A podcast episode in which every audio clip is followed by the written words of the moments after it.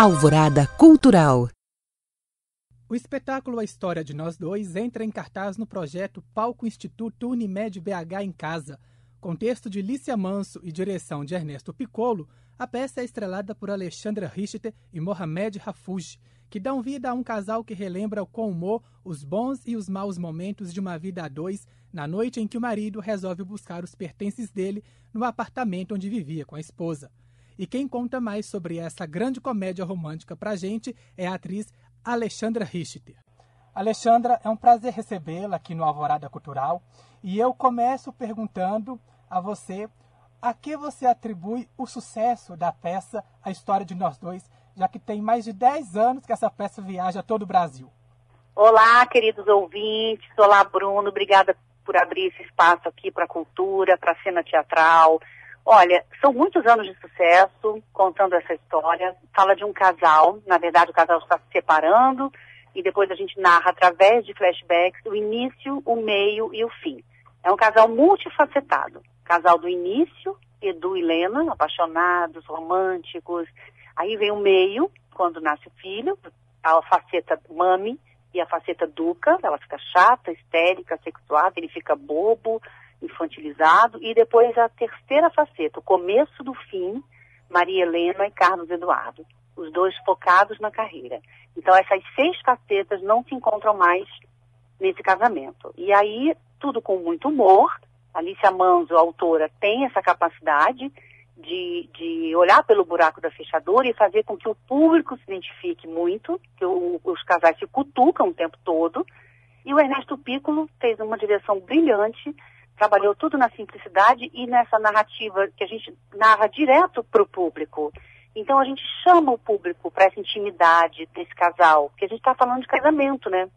Então o público embarca na cena e também se identifica. Eu acho que o grande sucesso se atribui muito à questão da empatia, da identificação que as pessoas, casadas ou não, mas que já tiveram algum relacionamento, enfim, em algum momento da peça, todo mundo se identifica. E é exatamente isso que eu quero te perguntar, Alexandra. É um tema que está presente na vida de muitos casais, né? São Sim. os dilemas vividos, os bons e os maus momentos. Essa conversa que você tem com o Mohamed, né, que vive o Duca na cena, é um acerto de contas entre um casal?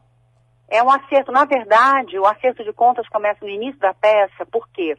A peça começa com ela colocando os pertences dele numa caixa e ele tirando no outro ambiente, quer dizer, ele está buscando as coisas dele. E aí começa um diálogo que, de cara, o público já percebe que existe ali uma diferença de visões. Ela fala, ela lê o dicionário e abre na palavra casamento, e quando ele tira o dicionário de lá, da outra caixa, ele lê a palavra separação. E aí ele fala, é, ela não precisava de mim. Aí ela, do outro canto, fala, eu precisava tanto dele. Aí ele fala, a gente transava muito pouco, uma, duas vezes por semana. Ela falava, a gente transava sempre, uma, duas vezes por semana. Aí ele falou, ela falava demais. Aí ela fala, ele era praticamente mudo. Então, são os lados é, diferentes que eles não souberam equilibrar. E dali, nesses pertences, tem um DVD do início do namoro deles, do casamento, que é a fase mais romântica, que é o início, né? Tudo são flores. E dali eles falam, ai, o início, o início era tão bom, é, fogão de quinta, geladeira de segunda, a gente não tinha nada. Aí ele fala, a gente tinha tudo. A gente tinha alegria, vontade de construir uma vida. Aí eles respondem, é o início, era o início, ai, o início. Aí volta pro início, a gente mostra o início. E a história é contada com muito humor, não é, Alexandre? Muito humor, muito. Muito humor. Por isso é que eu acho que o público ama, porque se vê numa situação que para muita gente, por exemplo, a picuinha do casamento, a chatice, a rotina, para muitas pessoas é, é, maçante ao ponto da, da pessoa querer se separar. E a gente mostra ali em cena de uma forma que dá para a gente se divertir com isso. Então, assim, muitos casais procuravam a gente, voltavam para assistir a peça e dizendo: vocês salvaram meu casamento porque a gente estava quase se separando, tinha acabado de ter bebê. E aí, enfim, o casamento ficou meia boca, e aí acabou tesão, acabou vontade de ficar junto. e de repente a gente assistiu a peça e viu que valia a pena a gente tentar um recomeço. Porque no final da peça é muito lindo, porque eles se separam, tem uma briga, ela vai fazer um doutorado fora, volta, ele ficou sozinho com o filho, tendo que tomar conta do filho, assumir essa responsabilidade. E no final eles, eles se dão bem, eles conseguem se equilibrar e eles falam, se o início acabou e o meio acabou, será que o final também não podia acabar? E quando o final acaba, vem o quê? Um recomeço. A peça acaba, a gente deixou no ar. Se eles voltaram ou se eles ficaram amigos. De uma forma bem bacana, por conta da criança. Mas assim, a gente deixou no ar de propósito, né? Então o público, que, o público romântico acha que voltou, outros acham que eles ficam amigos, ou se equilibraram, enfim que, que, configuração que assumiu o relacionamento a gente nunca soube, a gente sempre que fez questão de deixar no ar. Então cada, cada um, cada um que estiver na plateia ali vai fazer uma leitura talvez diferente da peça. É, exatamente. Exatamente. Alguns homens se identificam mais, uhum. outros menos, porque esse homem da peça, ele não assumiu a paternidade como ela gostaria que ele assumisse, mas ao mesmo tempo ele reclama muito do controle dela, que ela é controladora, que tem que ser do jeito dela, porque a, a, mulher também tem muito isso, né? A gente quer que o homem participe, mas também quer que seja do nosso jeitinho. E tudo isso com humor, tudo isso com humor, sempre. A questão do sexo no casamento, depois de uns anos, o que, que não adianta, vai mudando mesmo, também com muito humor. Por isso é que eu acho que a gente faz tanto sucesso. E assim, os psicólogos de casais mandavam os casais assistirem, o padre do encontro de casais da igreja mandou e o padre foi junto, o pastor. Era mal barato, porque às vezes, quando a gente estava no Rio, né, no Shopping da Gávea, durante três anos, cada semana tinha um grupo enorme de casais. E aí, depois, às vezes, a gente até fazia sessões com bate-papo no final. Alguma, algumas pessoas, a maioria ficava, né, para o bate-papo. Alexandra, eu queria que você falasse um pouquinho para gente sobre uma coisa que chama muita atenção nessa peça, que no palco são dois atores, o Mohamed e você, mas que interpretam ao todo seis personagens. É uma diversidade, né? Você é. vivendo a Lena, a Mami e Maria Helena. E o Mohamed vivendo o Edu, o Duca e o Carlos Eduardo. Essas várias faces que vocês interpretam, é uma consequência de uma vida a dois? É, acho que hoje na vida moderna, sim. Eu acho que nós somos multifacetados Acho que ainda é mais puxado para a mulher, porque a mulher tem que dar conta de tudo, da casa, do casamento, do trabalho, e ainda está linda, porque exige sim uma pressão de ter que estar tá sexy, de ter que estar tá bonita, de ter que estar tá magra, é, sarada e bem cuidada, e isso e gera uma, uma, uma, frustração ou uma ansiedade, uma cobrança que para a gente eu acho mais pesado. Mas não são seis personagens, são facetas da mesma mulher e facetas do mesmo homem. E o Neco, o Ernesto Piccolo, diretor, ele optou pela simplicidade. Então, a Lena e o Edu são lindos, românticos. A Mami, eu coloco uma piranha na cabeça, abro o vestido, que é o mesmo vestido, e boto uma fralda pendurada.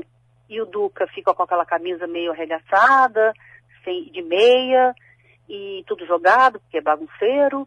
E a Maria Helena e o Carlos Eduardo, é um, eu coloco um lenço, prendo o cabelo, e ele bota um terninho, só por cima. Então a gente muda muito rapidamente. Porque às vezes a gente sai de cena um personagem e entra, entra uma faceta sai outra. Então é tudo muito rápido, porque não são, não são personagens diferentes, são facetas da mesma pessoa.